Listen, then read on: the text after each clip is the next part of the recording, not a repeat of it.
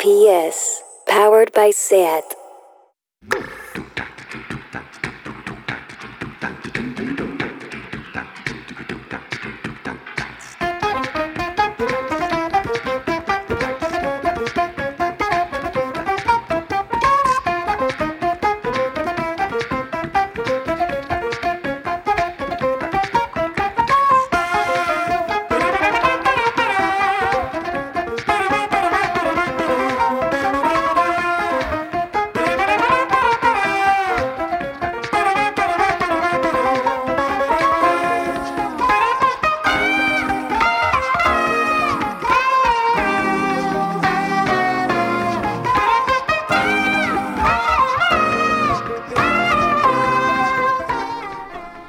Bienvenidas y bienvenidos a Tardeo. Os recordamos que los viernes podéis venir al espacio Abaixados 10 a tomar algo y ver la radio en directo, con posibilidad incluso de tocarnos la cara para comprobar que somos personas y no bots.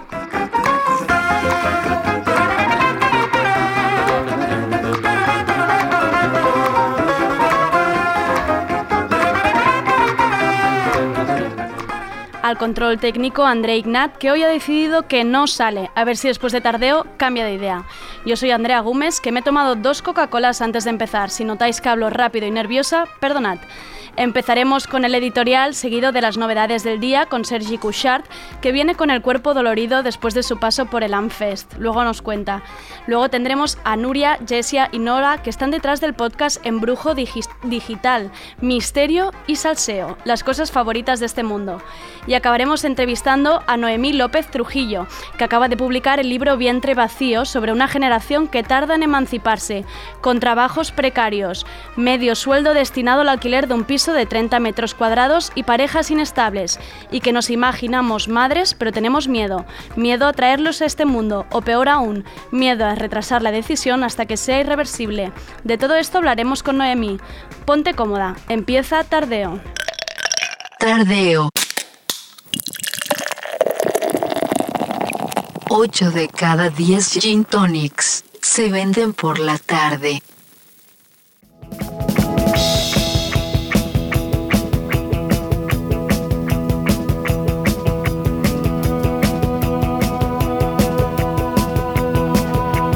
Ha pasado hoy?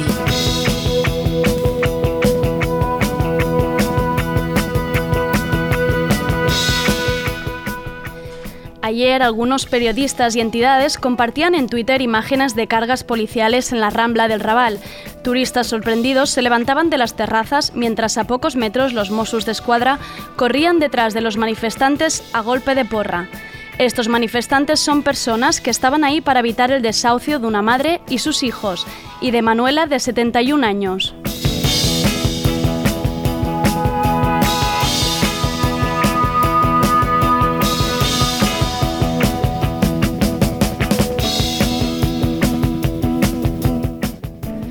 Por la mañana, la resistencia ciudadana conseguía detener el desahucio de una finca con seis familias dentro, más conocida como Block Yavors. El bloque fue comprado hace dos años por el fondo buitre finlandés Bauras Investment SL.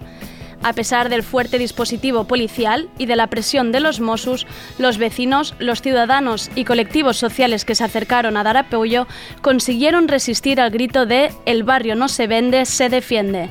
Así se detenía este desahucio. Las agrupaciones vecinales cada vez hacen más presión y tienen más fuerza en la ciudad. Son estas mismas entidades las que ayudan a familias y personas en situaciones vulnerables, como las personas mayores que no pueden pagar el alquiler de esta ciudad. Precisamente en el Raval, muchos vecinos habían acudido al grito de ayuda de estas entidades para defender a Manuela, de 71 años, y una madre con dos niños de 1 y 6 años.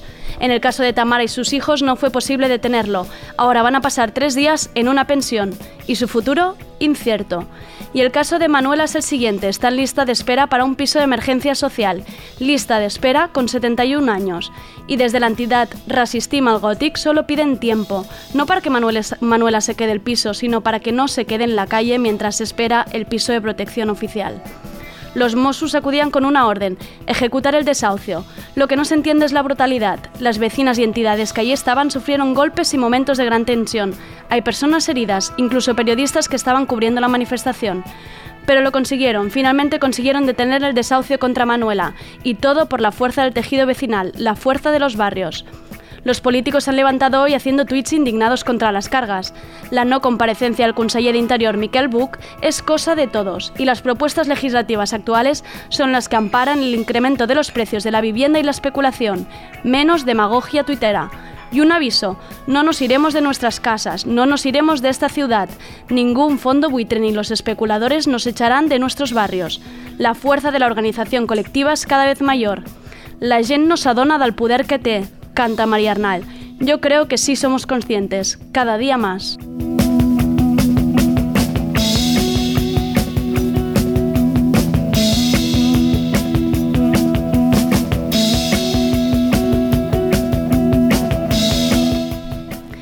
Hoy han pasado y van a pasar muchas cosas, pero ya callo porque he metido un editorial que casi me estoy aquí tres horas hablando. Eh, cada día lo hago más largo, perdón.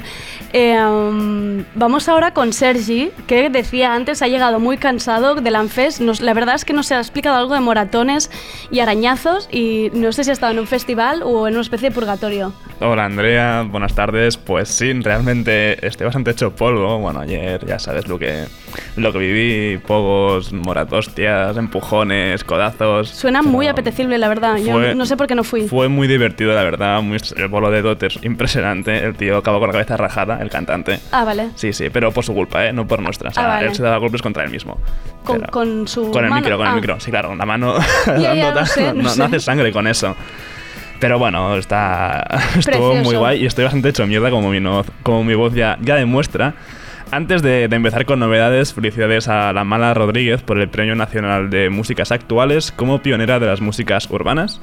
Así que desde Radio Primavera Sound la felicitamos. Y ahora sí, empezamos con algo de lo que teníamos muchas ganas.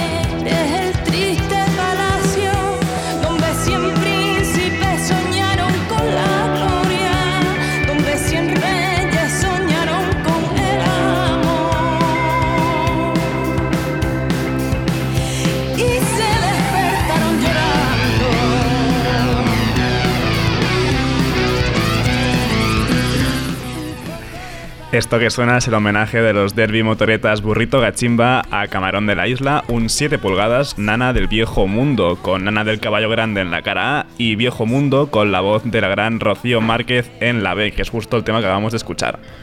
Eran cinco minutos, ¿no? De canción esto. La anterior El sí que anterior era- son cinco minutos. Bueno, siempre está bien para homenajear a Camarón de la Isla. Adelante. No, pero es que es brutal, aparte de la versión esta con Rocío Márquez es de gallina de pie totalmente. Y ahora, por fin, un adelanto del próximo disco de Refuse que merece la pena, si lo comparamos, claro, con los restos adelantos. Esto es Economy of Death.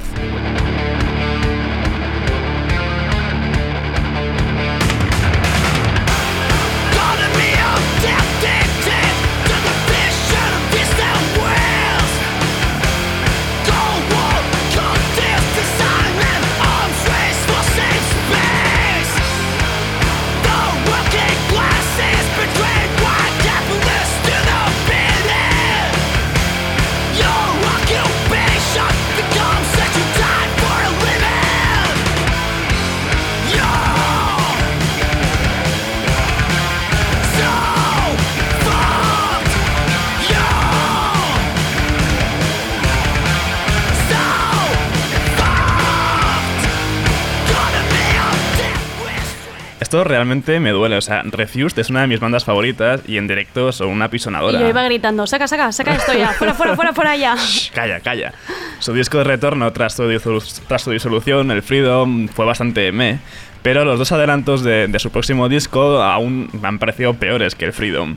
Suerte que esto, Economy of Death, parece un, poquito mejor de lo, de lo que ya nos estaban enseñando. Recuerdan un poco a lo que son Refused en directo. War Music saldrá publicado el viernes que viene, 18 de octubre. A ver que, si el resto de canciones están o no a la altura de la leyenda. Yo ya creo, yo ya- con esta con esta canción yo ya, ya he entendido un poco todo el Unfest de qué va. No, ojalá fueran Refused al Fest. Yo firmaba ya, ¿eh? Vale, vale. Y ahora algo que ya vimos ese teaser a principios de semana. Y aquí está entera la canción y Succession. Please don't judge me.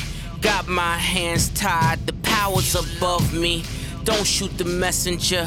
I'm just a puppet here. If you wanna place blame, then look to the puppeteer. Family, fortune, envy, jealousy, privilege, passed on, legacy, secret, sabotage, borderline, felony, suicide. When the love's gone and the hate's there, better watch out, cause it's cake fear. When your family ain't your family, and your legacy is just a name there. In your mother's eyes, it's a blank stare, but your father's picking who remains here. It's a power struggle, it's a tug of war that's amongst the kids, and it ain't fair. Yeah. Who gon' stop the pain? Who gon' block the dream? Who gon' stop the shame? We are not the same. Walking a tightrope, ain't a lifeboat, nope. Just a free fall when I leave y'all. Whoa.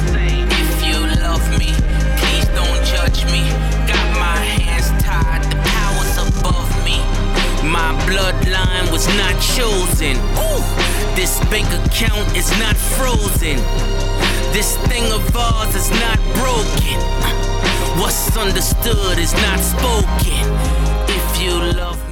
O sea, poco más que decir de Pusha T. Es uno de los mejores raperos de la actualidad y este pape es encima de la sintonía de, sucesión, de sucesión. De sucesión. De suce- sucesión. Tú Es brutal. poniendo hasta que no veas Succession, no, Ya, es que no- no. no tiene Yo sentido lo voy recomendando y tú no me haces caso, o sea, no podemos empezar, hay que empezar por tu verdad. Pero es que tengo muchas pendientes. Aparte, Bueno. ahora que dices lo de, lo de Facebook, que tiene las series gratis. No, pero O sea, Succession ha de pasar por delante de todas, de cualquiera. Ayer mi madre tenía un- unas notas en el móvil y se la puse con, con muchas estrellas. En plan, esta, la primera. Con alarmas puestas y todo, ¿no? Para que la Esta vea. primera.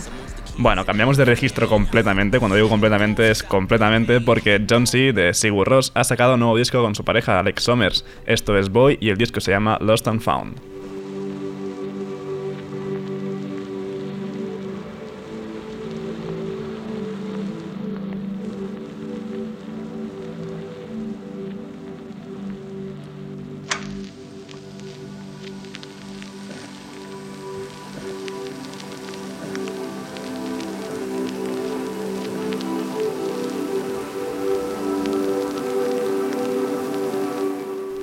Ver, no voy a poner esto en radio porque es cero radiofónico. Es, Sí, hay gente es- que estaba subiendo el volumen es, en sus es puro casas. ambient, ¿sabes? Esto no, no es más. Es muy bonito, a mí me gusta, pero no es para la radio.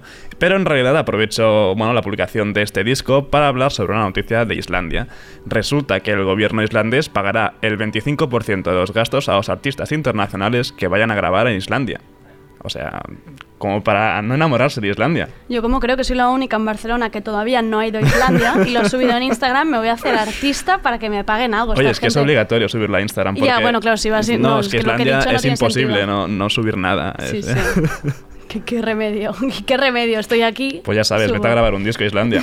Te pagarán un cuarto de- del viaje. Lo haré, lo haré. Está muy bien.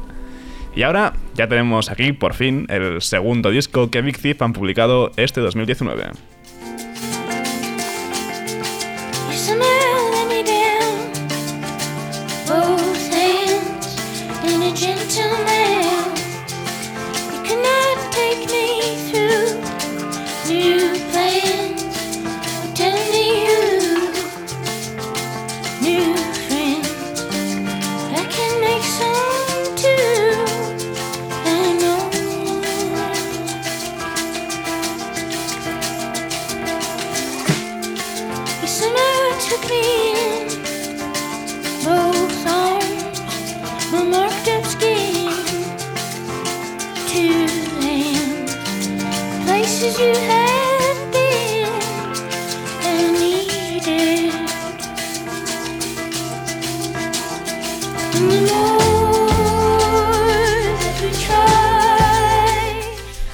Hemos escuchado Two Hands, que forma parte de Two Hands, el nuevo disco de Big Thief.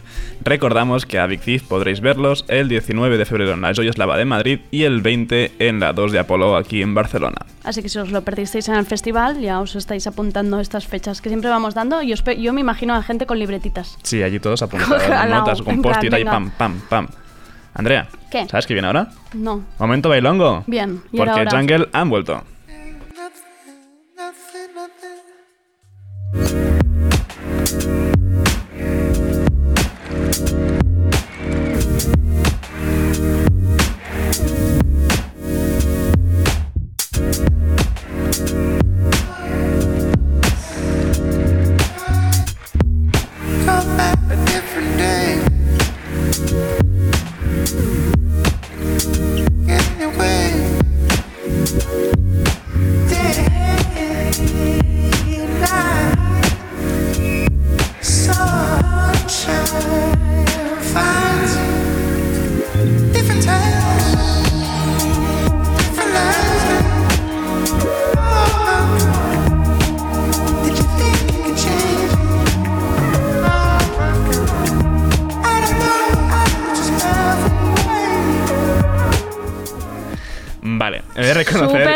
Que no me, Sergi, que no la me la había escuchado antes la canción. Y claro, yo he leído Jungle y Jungle es bailoteo. Ya. Y he hecho ¡pam! Pues aquí seguro que. Ya. Pero bueno, es No. baile sexy, así lento. Sí, sí. Un Bueno, poco no, más sé por qué bailo porque es rayo, la gente no nos ve. Ya. Pero bueno, el tema se llama Comeback a Different Dave, que formará parte de un mix de la serie Back to Mine que han hecho Jungle. Aparte de este tema propio, habrán remixes de Bad Bad Not Good, Kamal Williams o Mansur Brown, entre otros, y saldrá publicado el viernes que viene, 18 de octubre. Y la verdad es que he bailado mucho a Jungle en el primavera, o sea que... Sí, porque hoy no. Hoy No, hoy no, la- hoy no. ¿Qué más? ¿Qué más tenemos? Esto sí que nos bailongo, es Julian Baker, pero es muy bonito. Ha sacado dos temas nuevos y esto es Tokyo.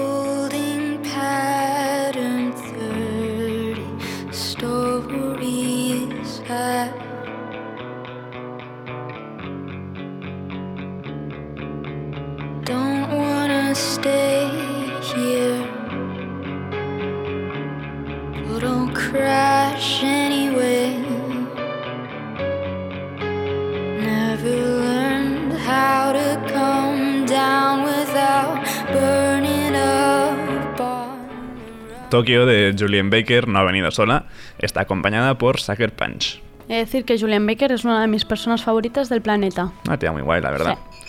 Por fin, por fin tenemos aquí Shiny New Model, el nuevo P de Bodega.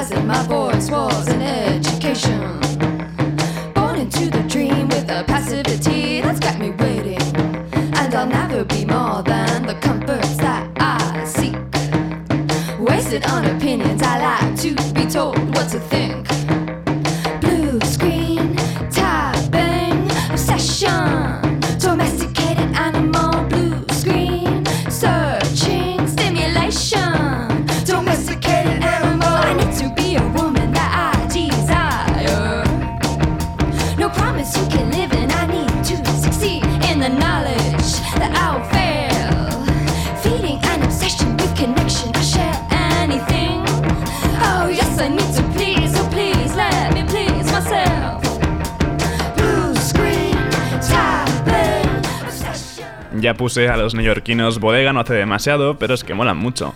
El tema que hemos escuchado es Domesticated Animal. No, me gustaron mucho y repito, me siguen gustando, así que confirmamos gusto por, por bodega. Sergi, veo estás nervioso, intranquilo, estás Sí, cogiendo ya las cosas, sí. te quieres ir a la a que te sangren otra vez y te y pegues y hagas tus sangren la vida. Todo, estas cosas que os hacéis ahí los hombres pegaros entre todos. No, que me Que también haya mujeres, que te lo no, prometo. o sea, que ya sabemos que los pogos no dejáis que entren muchas Que mujeres. sí, que había dos chicas ayer en bueno, bueno, dos, ¿eh? Representación. Me voy, Sí. ¿vale? Me voy con More Música.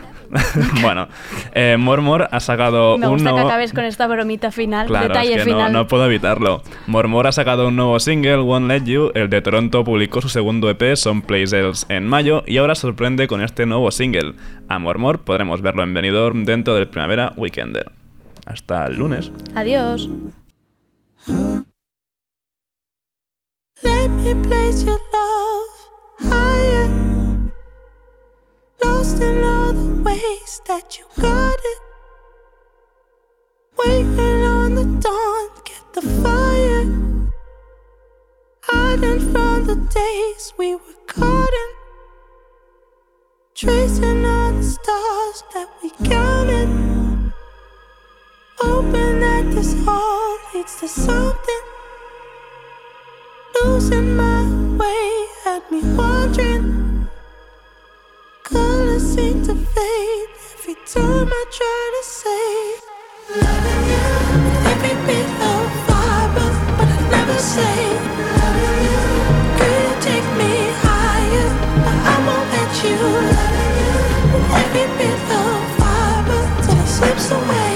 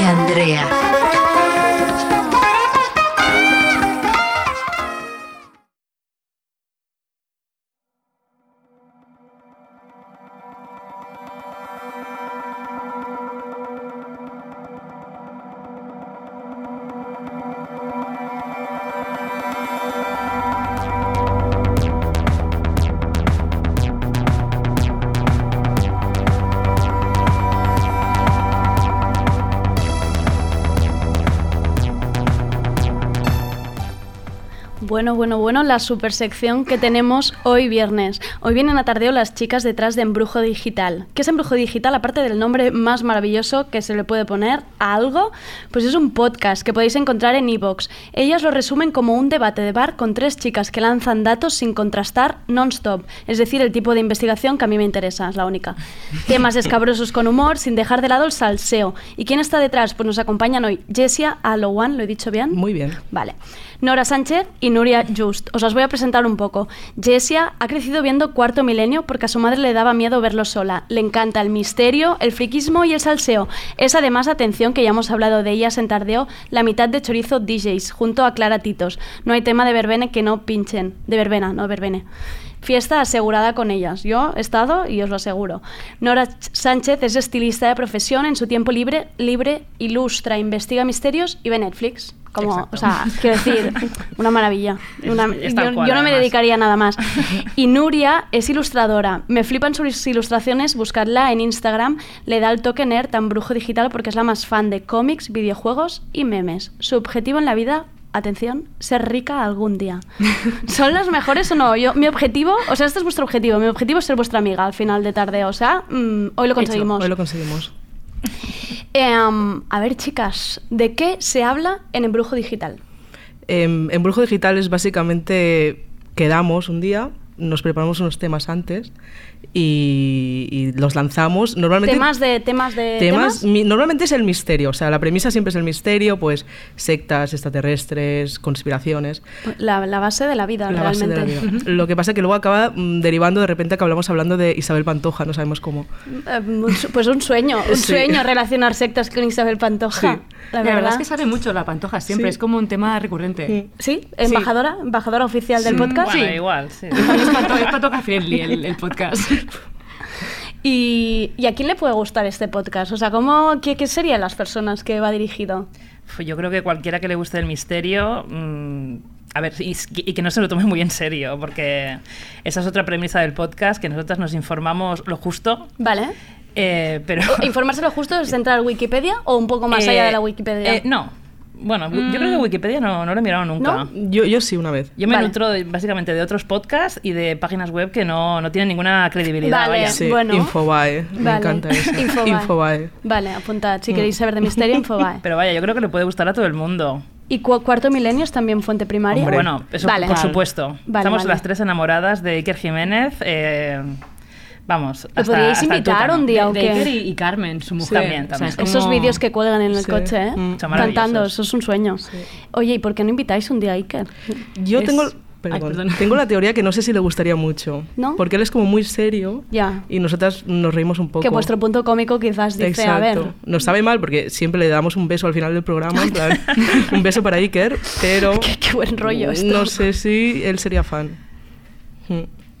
Mm, ¿Ibas a decir algo, Nuria? Perdona. Ah, no, no, que teníamos como la tradición siempre de enviar un beso para Iker y otro beso para Carmen Mm. y otro para Santi, en plan, si algún día nos quieren invitar a un evento, a una cena o... Estáis, estáis disponibles, estáis abiertas. Está Pues bien. venir gratis también, es como...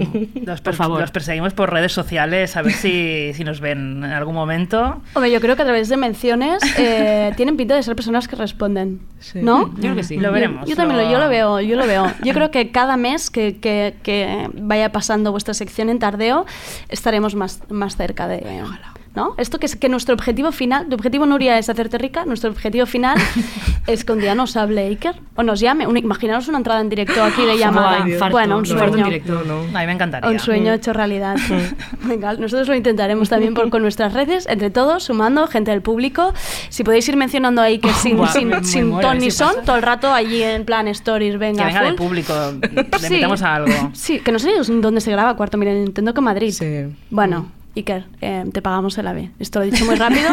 Ahora mi jefa me estará mirando ahí como, ¿qué dices? Em, pero algo, algo haremos, ¿no? O un bla bla. Te montamos en un bla bla car de estos que tiene pinta de que le gustará, que puede contar sus Exacto. historias de la Pueden dentro. cantar también, que les encanta cantar en el coche. Exacto. O sea, Iker se sube en coche y te canta. Eso no te lo quita nadie. Oye, ¿y cómo mezcláis esto? ¿Qué es esto de mezclar el salseo? ¿Qué significa? ¿Cotilleos vuestros o de qué, de qué habláis? Ah, pf, creo que todo empezó porque cada vez que quedamos a tomar algo era siempre como lo mismo, ¿no? Que comentábamos como la última noticia o el último cuarto milenio y siempre empezamos como bien, luego iba bajando el nivel siempre, o sea, como de empezar bien, un poco datos un poco seguros y luego ya era salseo puro de Vale. pues esta mujer iba mal vestida o esta mujer tal. Un poco de o- crítica, un poco de- Sí, es vale. como siempre decimos que es como la cura del misterio, ¿no? Ah, hombre, Pero- este, este lema me mola bastante ¿eh? para el podcast. Yo creo Es- que es la podéis cambiar la bio ya en iVoox directamente. Somos La la, cuore del misterio. Exacto. Me gusta, me gusta bastante. Oye, habéis hablado de temas como terraplanistas y sectas, que ahora mismo para mí es lo es lo más. O sea, quiero decir, no me interesa nada más. Contadme algo, hacedme un pequeño, un pequeño detallito de lo que A ver, hablasteis. En realidad los terraplanistas, bueno, yo, yo que lo he investigado Ah, a, mi manera, vale. eh, no es que tampoco son tan tan interesantes. Mm, Quiero decir, son gente que cree en la Tierra plana. Bueno, eso les hace interesantes. Quiero decir, es gente que va un poco... Fuerte. Sí, quiero Sí, decir, van por la vida pero un bueno, poco... quiero decir que pueden creer en la Tierra plana como podían haber creído en, en lo primero que les Sí. hubiese pasado. ¿Crees que es por falta, por aburrimiento? Es por aburrimiento, Vale. yo lo digo de hecho en el podcast, que es porque la gente se aburre mucho y necesita y está muy sola y necesita eh, un sentimiento de comunidad. Y esta gente lo ha encontrado en los tierraplanistas. Que podrían haber sido ir al Comic Con, podrían Perfectamente. haber De hecho, ido a ver. Joker juntos, pero Ujú. no, han preferido Exacto. creer en ellos la que- Tierra ellos plana. quieren creer en esto, pues ahí lo tienen. Ellos se gastan su dinero en esto, pues también. Eh, es como mm, creencia a lo tonto. Vale. Para mi gusto, ¿eh? Ya está. Si hay algún terraplanista escuchando, también puede entrar en directo. No, yo voy... Yo voy Nosotros Vale, decimos nuestra, Sí. nuestra opinión sincera. Yo, bueno, nunca nos cortamos, vamos. Hombre, yo espero que en Brujo Digital sea pura subjetividad, o sea, no me esperaría menos. A ver si ahora vais a estar dando datos súper científicos todo el rato. De repente esto, el debate de cuarto milenio es real. Informando de verdad. Esto, esto es verdad. Que haya momentos que lo tengáis que destacar. Vendemos de traje también un día. En plan, ya cae quien caiga de repente. Oye, ¿quién, oye, ¿quién sabe? ¿Y las sectas qué? ¿Las sectas cómo va este tema? Al final las sectas, bueno, pues lo que, o sea, como hay tantas y es como que podríamos hacer 20.000 programas de sectas. Me encanta. Fue como, vale, cada una que se prepare la secta que más le motive y hablamos. Y al final pues decidimos cómo dar consejitos a la gente para que sepa, cuidado si te acercas a una secta. Ah. En plan, cómo ¿Cómo distinguir. que es una cómo ah, Mm, cómo saber si estás en una secta y no Claro, lo sabes? claro. ¿Qué le ha pasado a gente esto? Bueno, que quedan así algún día. Sí, hombre, quedas tú un día que yo que sé, te vamos a hacer meditaciones, no sé qué, y al final Vale. es una ¿Por qué secta. irán todos estos de blanco? Claro. ¿Por qué estarán aquí pidiéndome 100 euros? ¿No? Exacto. ¿Y cuáles eran los consejitos? Era, bueno, que tengas cuidado si te controlan las comunicaciones. ¿Vale? Te, eh, por ejemplo, si estás con tus amigos y te dicen que no vayas con ellos. ¿Sabes? Vale. En plan que te aíslan. Me suena un poco a cuando yo iba a un cole de monjas, ¿eh? Esto, pero bueno. Es que al final es lo que hablábamos. Al Sí. final, una secta se diferencia de la religión de que no es oficial. Porque si te paras a pensar seriamente en eso, pues Ya, todo lo puedes relacionar con la religión. vale. Pero sí. Y tema vestimenta también. Hay También, algo allí, sí. eh, ¿no? Habla, hombre, la, La que habló. Jus, la Heaven's Gate, que nos encanta, encanta el outfit esta. de Heaven's Ay, yo Gate. esto no, no tengo controlado nada esto. Es que esta, de hecho, tenemos una broma interna que decíamos que era la secta, o sea, era el Primavera Sound de las sectas. Ah, hoy. Sí, qué bien, qué bien llevado, estoy bien traído. En Qué plan, bien no traído. estaba preparado, ¿eh? pero... Pero- Muy bien traído. Pero ¿y por, y por qué? Porque tenían como todo el imaginario que tenían, venía de, de Star Trek, eh, todos llevaban como unas Nike, un modelo concreto que era negro con el símbolo blanco. Ah, Tenía que ser Nike, o sea, era gente Sí, de sí, sí, de pasta. hecho Nike gente guay. Llegó un punto que dijo, vamos a retirarlo porque hay gente que se está matando y como que... Como no queda marketing bien. feo. No queda bien. Sí. Y tenían como, decían que, yo qué sé, que Star Trek- ellos se basaban en la Biblia, como que Jesús era un extraterrestre. Eh, decían que Star Trek estaba hecho por extraterrestres y que, era, que enviaban mensajes a través de, de esa serie. Ah. Luego también sacaban dinero haciendo páginas web, que me parece como... Mm. Además era como en los Muy 90, o sea Sí, que no era Cita aquello... informática. Me están cayendo bastante Sí. bien, por lo general. Y todos que de negro, eran, eran como un poco e-boys, quizá. Como Y el logo era muy guay. ¿Y vivían muy- todos juntos en algún sitio? Mm, Vivían juntos, pero bueno, murieron juntos. murieron juntos. Sí, no creo que Que es lo- decirlo. al final es lo importante. Al final era lo Yo no sé, importante. no se sabe dónde vivían, pero bueno, al final se reunieron para ese momento. Con las Nike puestas, ¿eh? Sí, ¿entiendo? sí, sí, vale, sí, vale. sí. Si buscáis fotos, o sea, Vale. no quiero hacer ahora apología en plan... De mo- mal, del pero- morbo, pero un poco sí. Eh, pero está ahí. Vale. Sí, sí. Vale, vale, vale. Y oye, em, bueno, esto será una sección de men- mensual que vendrán ellas cada mes aquí. Entonces, ¿de qué, ¿de qué cosas tenéis planteado más hablar? Porque habéis tocado ya lo top. O sea, ¿qué más hay? Bueno, extraterrestres, mentira, habéis hablado también de extraterrestres. Sí. Nos faltan cosas, ¿eh? Sí, hay cosas ahí guardadas, hay nunca cosas nunca en se la recámara. temas. También hay una cosa que, bueno, ya lo digo aquí en directo, pero hablar de asesinos es, es que es lo, lo de siempre. Yo me acabo sintiendo mal porque estoy buscando cosas en plan, y mató a 50 personas. Oh, sí, qué guay, guay, va a ser súper guay. Y luego me siento en plan, soy lo peor, o sea, ¿sabes? Yo ahora te he de reconocer que me he viciado muchísimo en podcast em, de crímenes. En Mm. Cataluña, que me flipan. En plan... Kilómetro cero. Sí, no, no es este. ¿No? El de crims. Ah, no, decía me en plan... Ah, sí, kilómetro- No, en plan la bibliotecaria de matar. ¿Sabes Es estas es, cosas sí. así como cercanas Sí, que sí. dices, pues que esto pasaba en lo de casa, que, que bien. Eso es lo A mí que más eso- me gusta. y lo escucho y voy pensando, qué morbo, qué horror, Mm. ¿por qué? ¿Por qué sigo escuchando esto? Pero hasta el final. Me tragué seis horas el otro día sobre una de Mataró. Precioso. Maravilla. Pues Sí, sí, yo pues creo este que- tema también. Mm, Sí, se- asesinos caen seguro. Vale. Hay que tratarlos con un poco de cuidado, pero... Ya. Ya, ya. Sí, ahora no me gustaría tuviéramos que poner como el mensaje tipo en Joker, ¿eh? En plan, no hay gente que nos escucha, no lo hagáis en vuestras casas, bla, bla, Exacto. bla. El tema es que, a ver, realmente es que hay crímenes eh, que tienen un salseo tremendo, que la realidad supera la ficción totalmente todo el rato. Dijimos una vez hacer crímenes chapuza. En plan, como que nadie ha muerto y es. eh, pues chapuza. Mm. Por sea, porque no ha muerto nadie al final, pero han hecho como un show Sí. mega tocho. o- Eso estaría guay. Mm. Yo, yo creo que sí, todo. O sea, al final lo que decimos es hacer cosas que, que interesen porque a veces no son tan conocidas, ¿no? Y, y de repente flipas que haya pasado eso. A mí me pasa, ¿cómo es a mí me pasa igual, que, igual que a ella un poco, ¿eh? que me encantan los crímenes y cuanto más cerca de casa, mejor. Más mm, identificada me Esto siento. está, quedando muy bien. Vuestros amigos están en plan ok. Eh, vamos a ir retirándonos lentamente a- plan, hacia, nuestras hacia nuestras casas. Eh, me ha quedado todo muy sutil, muy bien. Mm, Habéis quedado como unas personas que estáis muy bien de la cabeza. Ah, bueno, teníamos uno que preparado, que quizá podemos hacer como un Un spoiler, venga, va, tenemos Queremos hacer exclusiva de Brujo de. Ah, Especial Montserrat. de las cosas que pasan en Montserrat. Sí. Ahí hay cada uno Hay también. movida. Hombre, ahí se reúne gente que está bien de la cabeza, ¿eh? Cada no sé cuánto. Yo he ido. Vale, Nuria, o sea, quiero que me traigas en vivo y en directo para el próximo mes, que estamos en octubre-noviembre, tu experien- solo tu experiencia en Montserrat. Pues de hecho es hoy, es hoy. Es que es cada 11. Es el 11 de cada mes. Hoy es el día. Venga, nos fletamos un, Es que, un- ¿vamos o qué? un taxi a Montserrat. ¿Vamos a Montserrat? Venga. Venga, tardeo especial Montserrat, nos subimos allí. Conexión directa. Cada 11 ¿eh? del mes sí. es. Vale, vale. Pero va mucha gente. ¿eh? Yo No, fui claro que va pensando mucha que era la gente. única quizá en plan con un cono de plata y poco más. Y habían como 200 Pero personas. si aquí hicieron el Congreso Internacional de Ufología, que se que agotaron, que antes que el primavera se agotaron Mm. las entradas. Eso era una locura, sí. pero eso se había Sí. agotado y nadie habla en las noticias. Uy, no, Mm, porque mm, claro, uy, claro. qué raros esos, perdona, Mm. no sé. Si va tanta gente será por algo. Eso mismo. A la gente le interesa muchísimo esto. A nosotros los que más. Y no, no, os lo digo en serio. Y por eso em, creo que es imprescindible este, este, esta sección a través de vuestro podcast en Brujo Digital y que nos traigáis temazos. O sea, yo con lo de Montserrat ya me tienes, ya me tienes comprada. Y los asesinos cercanos, que hemos quedado en cercanos, que bueno, tampoco no hace falta que sean muy De aquí, cercanos. en esta sala. ¿Hay algún asesino en la sala? O sea, Podríamos hacerlo Cluedo en, en Abaixados 10. Eh, um, pues eso, no dejéis de seguirlas. Tienen Instagram, ¿verdad? Estáis en Sí. Instagram, en Brujo Digital, estáis en iVoox. Y. En YouTube también. Bueno, el- lo de YouTube, Bueno, más o menos. Más o menos. Vamos a estar más. Va, sí, dejemos que hagan un trabajo. En- ¿Cuándo será el próximo en Brujo Digital? Pues ¿Tenemos ayer, día? ayer sacamos uno. Ah, venga. ¿De qué O iba sea, el de ayer? Es muy personal, es una tertulia de ah, actualidad. este lo he leído. Es el Sí. que ponía como de divertim- divertimento mientras Sí. probamos los micrófonos. Es que eso sí, estamos hablando aquí con el budget Ah, vale. y entonces no. Mm, divertimento varios, sí. Vale. Pelis de miedo, Y- crashes. Vale, he visto este poco Sí, paranoias eso vuestras y tal. Vale, pues muy interesante. Bueno, pues a ver de qué habla. Ya decidiremos de qué hablamos en el siguiente mes. Muchísimas gracias por venir aquí, chicas Gracias. de Embrujo Digital. Sí. Gracias. Y podéis hacer todo el trabajo de investigación que queráis, ¿eh? O sea, si os queréis ir a, a Montserrat, maravilloso. si queréis venir con información de asesinos cercanos, pues también. Aquí Vale. os esperamos. Perfecto. Gracias. Gracias.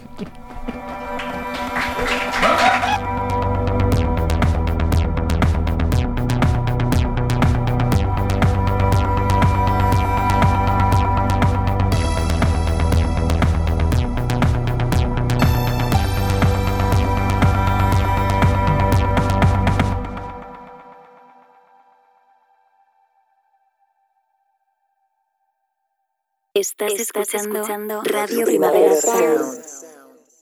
RPS. Creo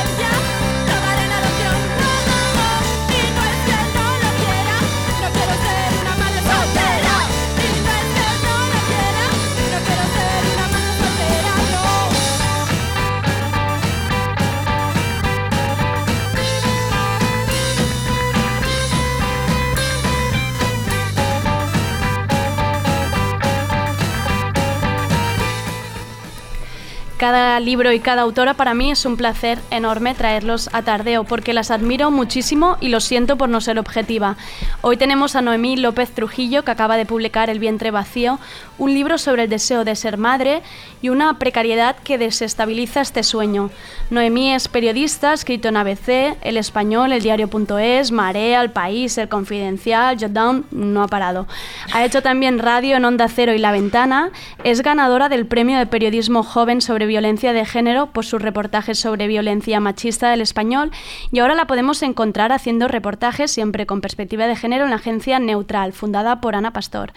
Yo primero de todo agradecerle muchísimo a Noemí su esfuerzo por estar hoy aquí, que ayer tenía la presentación aquí en Barcelona del libro y le supliqué porfa, porfa que, que retrasara el AVE y gracias, gracias, gracias, gracias, gracias, gracias. No, en serio, me hace mucha ilusión y que hayas A hecho el esfuerzo de salir tarde hacia Madrid. Noemí, me ha acabado el libro esta mañana. A mí me ha dejado un poco torcida. Torcida por no decir mal. Es un libro duro. Me gustaría que la gente entendiera cuando hablamos del vientre vacío que es, ¿no? Yo he de decir que hay una frase al principio que mm, me resultó muy dolorosa, que es me pienso madre y no lo soy. Em, ¿Cuál es la tesis que acompaña esto? ¿Cuáles son los motivos de aplazar este, este deseo de maternidad? Pues bueno, o sea, en mi caso eh, yo me he dado cuenta, ¿no? De que la identidad de madre es algo que ya existía, ¿no? Junto a mi identidad, o sea, estaba, estaba yo como mujer y había una identidad, un algo que existía incluso antes de que existiese, ¿no? Entonces, al darme cuenta de que mi posición, o sea, mi identidad respecto a la posición que yo ocupo en el mundo está incompleta, eh, me pongo a hacer como, como un recorrido ¿no? sobre eh, dónde he llegado y en qué circunstancias y si estoy donde yo esperaba que iba a estar y me doy cuenta que no. Y, y entonces de ahí nace el libro, ¿no? Un poco de la, de la decepción. ¿yo? Y yo creo que eso es, es- es un poco lo que transmito en el libro, ¿no? La, la decepción de, eh, bueno, eh, yo quería ser madre a- antes de los 30 y me doy cuenta de que no es que vaya a ser solamente después de los 30, sino que es que tengo la sensación constantemente de que voy a tener que esperar muchísimo más hasta que eso lo pueda realizar, ¿no? Pero sin embargo, la sensación de que ya soy madre la tengo desde pequeña. Simplemente es como que me falta el hijo, ¿no? De ahí la frase soy una madre sin hijo, ¿no? Que es como un poco dramática, pero, pero bueno. porque también hablas en el libro un poco, te ves ¿no? delante del espejo, lo que muchas, yo tengo mucho, no es mi caso, pero tengo muchas amigas que siempre lo han dicho, ¿no? De ponerse en el espejo desde pequeñita, mirarse la barriga, ese Sí. sueño de, de ser madre desde muy, muy, muy pequeña. Sí, y yo creo que hay como una, como una especie de efecto mimético, ¿no? De que tus amigas te cuentan que lo haces, al final lo acabas haciendo porque también te quieres imaginar así, porque desde pequeña te han dicho que la felicidad eh, se alcanza un poco, ¿no? También a través de ese deseo de maternidad, o sea que no creo que sea como algo natural que las niñas tenemos, ¿no? De imaginarnos con la barriga, sino que por supuesto eh, hay, una cuestión cultural, ¿no? Y de, casi de transmisión oral. Pero sí, yo hacía ese ejercicio y, es lo que siempre digo, ¿no? El, el, em, hacer como todo este, em, como toda esta narrativa feminista eh, sobre, sobre lo que, sobre la opresión que es la maternidad y de cómo nos la inculcan desde pequeñas, no extingue el deseo, ¿no? No hace que desaparezca. Entonces, claro, yo tengo ahí esa imagen grabada y, y lo que era un juego de pequeña, pues ahora se ha convertido en, en- en como en una ausencia, ¿no? En, en un juego patético que no hago porque en realidad mi cuerpo ya estaría como preparado para hacer eso realidad. Entonces ponerme un cojín me, es como infantilizarme hasta el punto de, de sentirme ridícula. Sí, sí, totalmente, no, no, totalmente comprensible. Y existe incluso el embarazo psicosomático de gente que se imagina y llega a tener todos los, Todos los síntomas. Todos los ¿no? síntomas. Sí. Esto es, esto, esto esto es muy de leerlo en internet. Sí, sí, no, no, pero te lo puedo decir, te- yo me lo creería porque yo casi todas las enfermedades han sido psicosomáticas. Yo he llegado a ser asmática psicosomática, o sea, Sí. imagínate, el poder de la cabeza... Eso es que eres muy sensible. Eh, sí, el- y, y soy bastante que mi poder, o sea, en plan, si quiero algo, he llegado a tener también dos varicelas, una psicosomática, o sea, que yo creo que si quisiera me quedaba embarazada ahora mismo.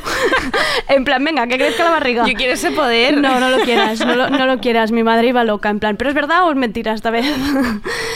Em, Noemí, una de las cosas que también se habla en el, en el libro es no solo de la precariedad laboral, sino vital, ¿no? Un poco como, sí. como de la vida en general, de que estamos pasando baches continuamente.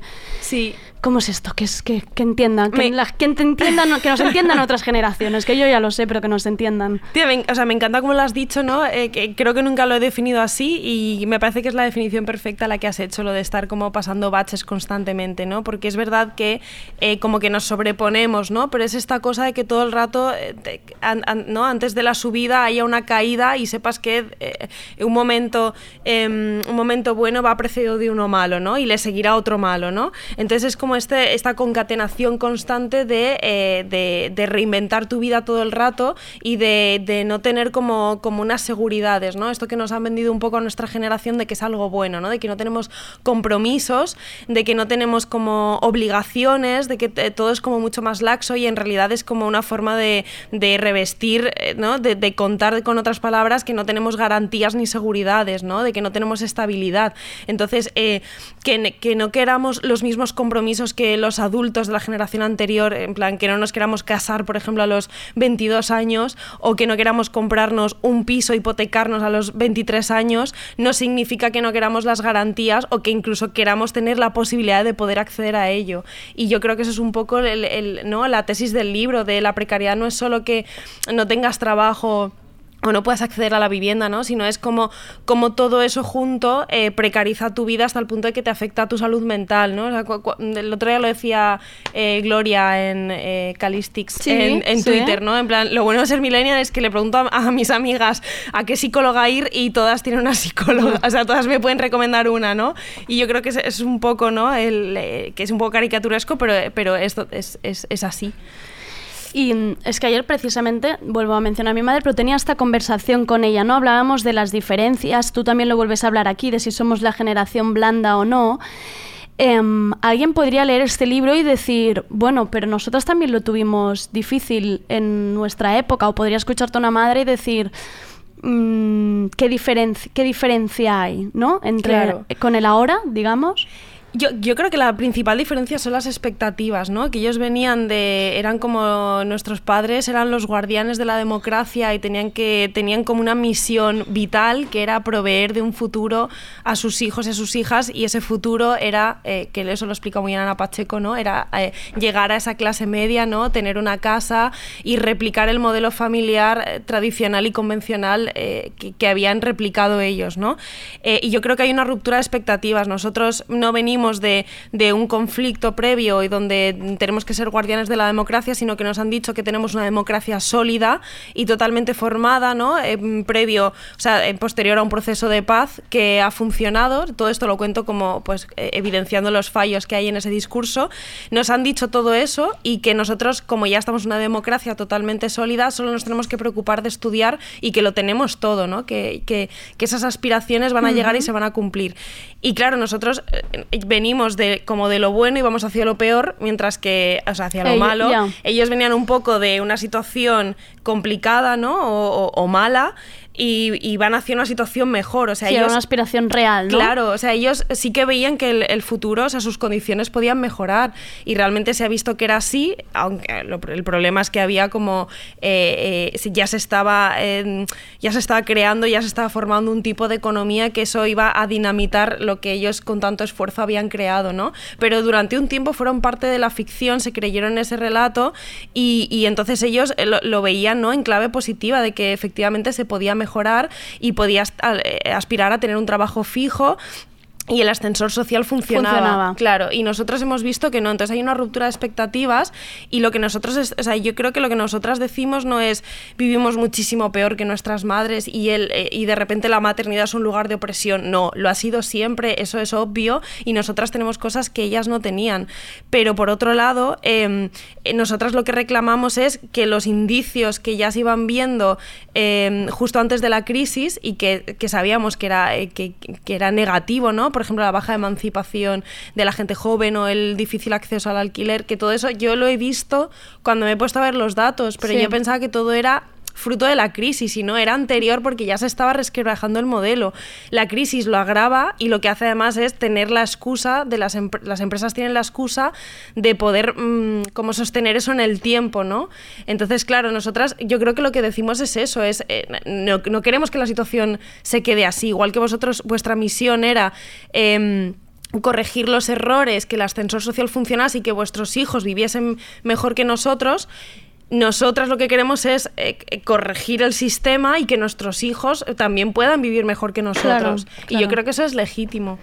Puede ser también que nuestra generación, no que lo piense todo de más, porque tampoco sería esto, pero sí que como mujeres se está haciendo unos análisis más de decir, bueno, realmente cómo afecta esto a mi carrera, incluso también lo hablas en el libro, voy a desaparecer durante un tiempo, sabemos lo que supone esto Mm. desaparecer, y más en comunicación o periodismo, que ya si no tuiteas en un día parece que nadie más te vaya a llamar nunca más. Sí. Em, o incluso los cuidados, ¿no? Esta, Sí. car- esta carga... mm, ¿Merecen nuestros, nuestros padres esta carga? ¿No hay cuidados? O sea, ¿puede ser que estemos como también con este síndrome de pensar todo muchísimo? Mm, como sobreanalizando, ¿no? Sí. Em, puede ser, o sea, yo, creo- yo creo que sí que analizamos más. No sé si sobreanalizamos, pero sí que analizamos más. Y yo creo que eso es bueno. Yo creo que creo que nosotras tenemos, hemos articulado como un discurso feminista, ¿no? Y, y- y- y- mm, ¿no? Como, como decía ayer Ana, ecofeminista incluso en muchos de los casos, y queremos ser coherentes con ello. Entonces, no solamente que queramos ser madres y que lo analicemos todo, sino que también queremos saber cómo llevar a cabo esa maternidad. Y yo, por ejemplo, no quiero... em, o sea, antes para que una mujer pudiese apostar por su carrera laboral, eh, el cuidado de los hijos recaía en la abuela, ¿no? En- Ujú. en, en- en la madre de mi Sí, madre. sí. Nosotras sabemos que eso ya no lo queremos, porque nos hemos dado cuenta de que no está bien y que Claro. es la trampa del mercado Sí. laboral, de que tienes que hacer una renuncia y al final el trabajo de los cuidados, que sigue sin estar incorporado a la métrica del- de la economía y que el trabajo reproductivo sigue sin considerarse como una fuerza de trabajo, pues claro, eso es, está invisibilizado, hemos visto que está mal y entonces nuestra, nuestro, nuestro discurso feminista nos dice eso está mal. Entonces, claro, lo analizamos mucho porque Claro. alguien te puede decir, bueno, que ya tirarás, claro, pero ¿qué supone el ya tirarás? Claro. El ya tirarás es ¿Quién que tenga, carga, no, claro, esto? Exacto, o sea, ¿a qué, a qué precio? ¿A que mm, tenga que pedir, por ejemplo, eh, dinero prestado a mis padres? ¿A que mis padres se tengan que venir, se tengan que mudar a Madrid para ayudarme? Claro. Porque además yo no puedo dejar Madrid porque tengo El mi trabajo. carrera, el trabajo, todo tal. O sea, ¿qué implica eso y a quiénes? Claro. Porque es que no, no- esto no es una cuestión de, de que somos, ¿sabes? Y luego que el, el umbral de pobreza, o sea, es- creo que estaba en el 18, en torno al 18-20%, es altísimo, ¿no? O sea, no, no se está hablando, o sea, la maternidad no es, o sea, la maternidad como decisión es algo propio que solo atañe al cuerpo de la mujer, ¿no? Si tú quieres o no quieres ser madre, y cuándo y cómo quieres Ujú. serlo. Pero luego, cómo se desarrolla esa, esa maternidad, eso es cuestión de todas y de todos. Es una responsabilidad social y del Estado y Sí. de la política.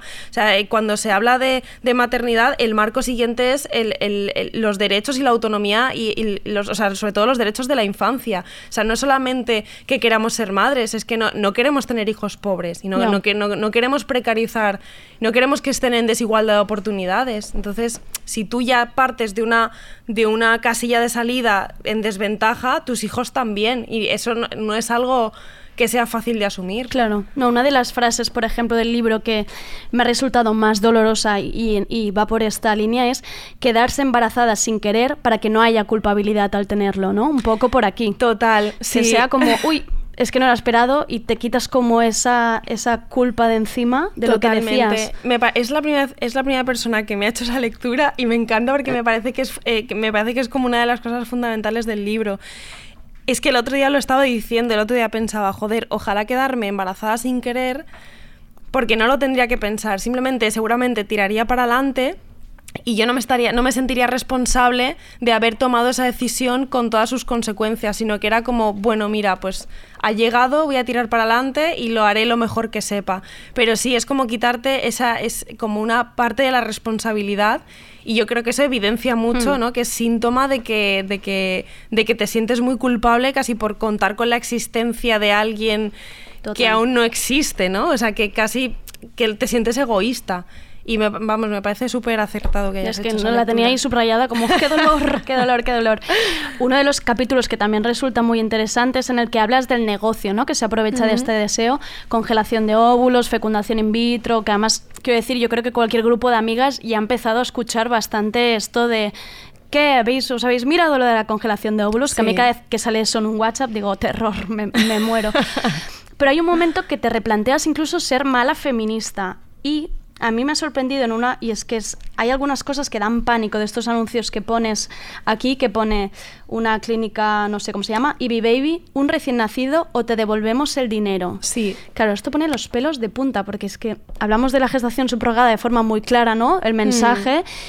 Y luego encontramos estas cosas que dices, es que no está tan lejos, quiero decir, Claro. ¿no? Al Sí, final sí. están mercantilizando con nuestro deseo. Exacto, o sea, es, es justo eso, están mercantilizando nuestro deseo y además con, con- con esta idea del éxito, ¿no? Que se ha, que se ha implantado ahora, ¿no? El casi eres un entrepreneur de tu propio cuerpo, ¿no? exacto. Estás como invirtiendo en, En un- tus óvulos. En tus óvulos y en un en, eh, que- o sea, el hijo como inversión, ¿no? Como te gastas un dinero para suplir una necesidad y a mí me parece me parece terrible, ¿no? O sea, yo no, no estoy para nada en contra de la reproducción asistida para dar igualdad de oportunidades, por ejemplo, a las, a las madres que quieren ser madres, a las mujeres que quieren ser madres solas, a las parejas lesbianas o a las parejas más Sí. heteronormativas que tienen problemas de, eh, de quedarse ella embarazada.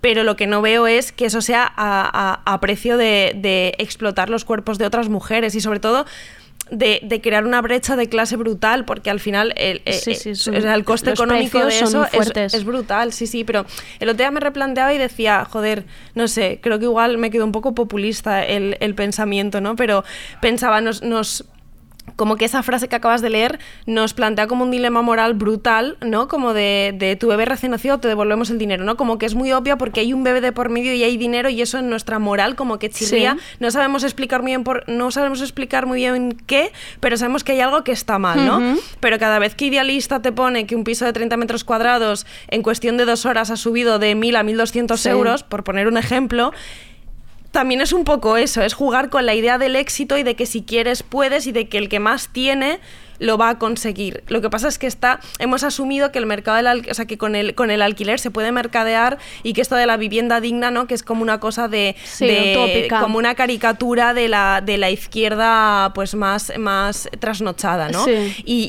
y de eso no nos alarmamos tanto. O sea, nos alarmamos por, por lo que supone, ¿no? Pero no lo vemos como algo inmoral, ¿no? O sea, no, no nos produce como ese choque ético. Sin embargo, en realidad, lo que subyace es, es- es exactamente lo mismo. Es mercadear con las cuestiones como más básicas de- de la dignidad humana. No, no, no. mm, Es que es, es muy fuerte. No, no, estaba pensando que es, re- es real- es realmente así y es impresionante. Ya para acabar muy rápido, em, ¿cómo han sido todos estos testimonios? Porque a mí ya leerlos ya eh, me daba escalofríos de pensar todo lo que han pasado muchas mujeres de las que hablan aquí, ¿no? De Mm. gente con contratos indefinidos y que de repente se encuentra a los 37 años en la calle con eres. Em, madres, mm, madres no madres, lo que hemos hablado antes, Sí. con 42 años que te están diciendo, yo ya sé que para mí esto no es posible. ¿Cómo han sido estas conversaciones con ellas? A ver, para mí ha sido muy duro porque era como estar en un bucle constante de, de negatividad, ¿no? Y, y- y al final e- e- es, normal porque el, el tema es, ¿no? Lo que te decía, es un poco claustrofóbico y es, es- no, no Es es duro, un tema sí, sí, agradable, es ¿no? un tema duro. Pero claro, yo además la mayoría de los testimonios s- son mujeres, aunque sea dos, tres o incluso diez años mayores que yo, ¿no? Entonces, in- o sea, como que inevitablemente te proyectas. Claro, Y lo que claro. te están contando, inevitablemente, o sea, extrapolas como tu situación a la, a la, a la suya y piensas, joder. ¿Seré yo esa persona dentro de tres años? Y creo que eso lo digo en el libro cuando, cuando un amigo me escribe, ¿no? Cuando yo, yo estoy como en mi, en mi, en mi barril, ¿no? En mi altar moral diciendo, no, yo no estoy en, ese, en esa situación que reflejan estas chicas diciendo que, eh, que cuando le escribe una amiga diciendo que está embarazada se ponen a llorar y sienten envidia. Yo me sentía como muy ajena a eso. Y sin embargo, haciendo el libro me doy cuenta cuando me escribe un amigo y me dice, mi chica está embarazada, me siento igual, ¿no? Como porque ella y yo no, y me siento patética con toda la carga de mierda que tiene esa palabra, ¿no? Ya. Entonces, claro, te, te- inevitablemente pues te afecta y te, y te, te identificas en sus testimonios. La verdad es que es un libro, mm, no diré bonito porque no es bonito de leer, pero porque es duro, pero creo que es necesario que hablemos más de esto. Em, sobre todo entre nosotras, que es muy necesario. El prólogo de María Sánchez lo dice, es un cobijo para muchas mujeres. El vientre vacío de Noemí López Trujillo.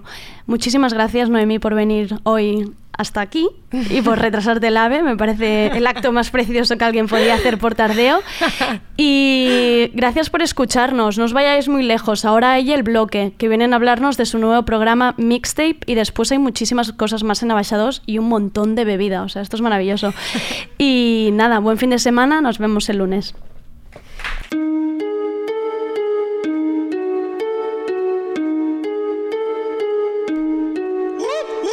Adidas Originals te trae la canción de la semana seleccionada por El Bloque. Esto es A ti, de Lascar.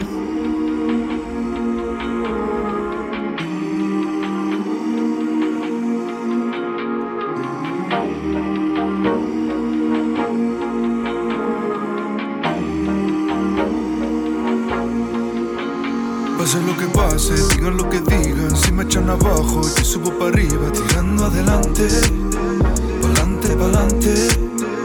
Todos esos tiros, baby, yo lo esquivo, aunque voy despacio, sigo en mi camino, con fuerza y valor, con la carita hacia el sol. No me digan lo que hacer, ni me diga quién soy, no me digan nada, porque sé a dónde voy. Soy un angelito, veces I'm a bad boy, si te portas bien, baby, yo te lo doy. Todo lo que tengo, todo lo que siento, toda esa luz que yo llevo por dentro, llevo por dentro. Te lo doy a ti, te lo doy a ti, todo te lo doy a ti, everything you need, sin parar.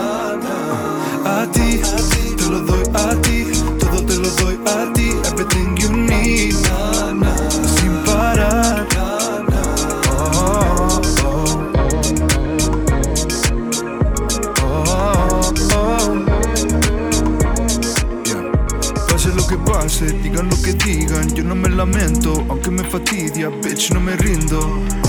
No me, no me, no me rindo. Cállate y toma tu tranquilizante. No voy a parar hasta que tenga bastante. Si no te gusta, llama a Ariana Grande. No me digas lo que crees para cambiar mi opinión. No me convenzas de tu religión. Soy un rebelde como camarón. Si te portas bien, te doy una promoción.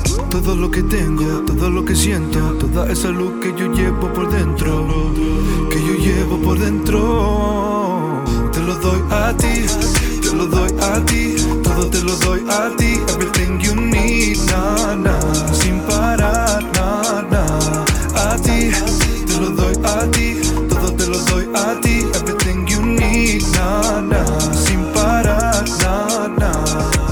Gucci, mi Gucci, mi Prada. Si ti no me sirve de nada. Para lo bueno y lo malo, lo alto y lo bajo, contigo a mi lado. Esa con el pool te la doy a ti. Mi azúcar y mi sal, sabes que para ti. Esta canción te la dedico a ti. Te la doy a ti. Solamente a ti. Solo, solo a ti. Te la doy a ti.